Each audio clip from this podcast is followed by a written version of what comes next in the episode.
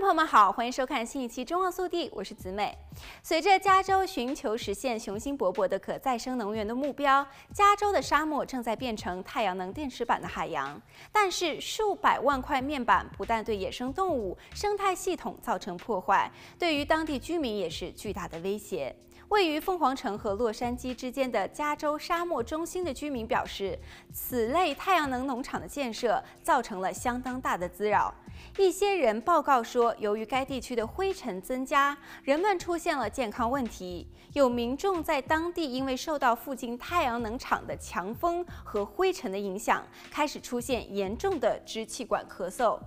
并且一直在寻求医疗帮助。专家们一致认为，与施工相关的土壤清除以及由此导致的人体暴露于灰尘颗粒的问题非常令人担忧。事实上，疾病控制中心早在2018年进行的调查就发现，由于在多尘条件下工作，土壤当中的真菌孢子在空气当中传播，太阳能发电厂施工人员的山谷热发病率有所增加。调查人员还发现，与在同一线工作和生活的其他人相比，加州的太阳能农场工人患这种病的可能性高4.4到210.6倍。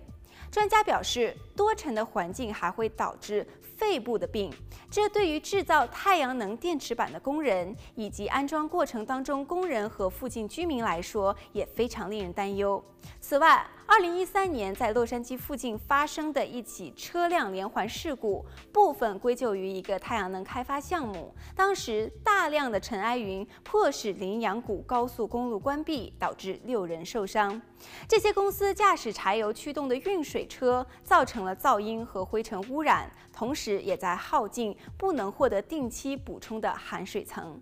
另外，根据居民称，太阳能农场设施附近社区的房产价值也是受到了影响曾经令人向往的地段，现在变得难以出售。其他社区也表示，太阳能农场距离太近，让人感觉不舒服。最后，当地部落的土地文化资源也正在遭到破坏。沙漠和其他正在安装太阳能电池板的地区，位于具有历史价值的原住民的领土之上，文物、祖先的墓地和文化景观的丧失，正在影响资源有限的部落社区。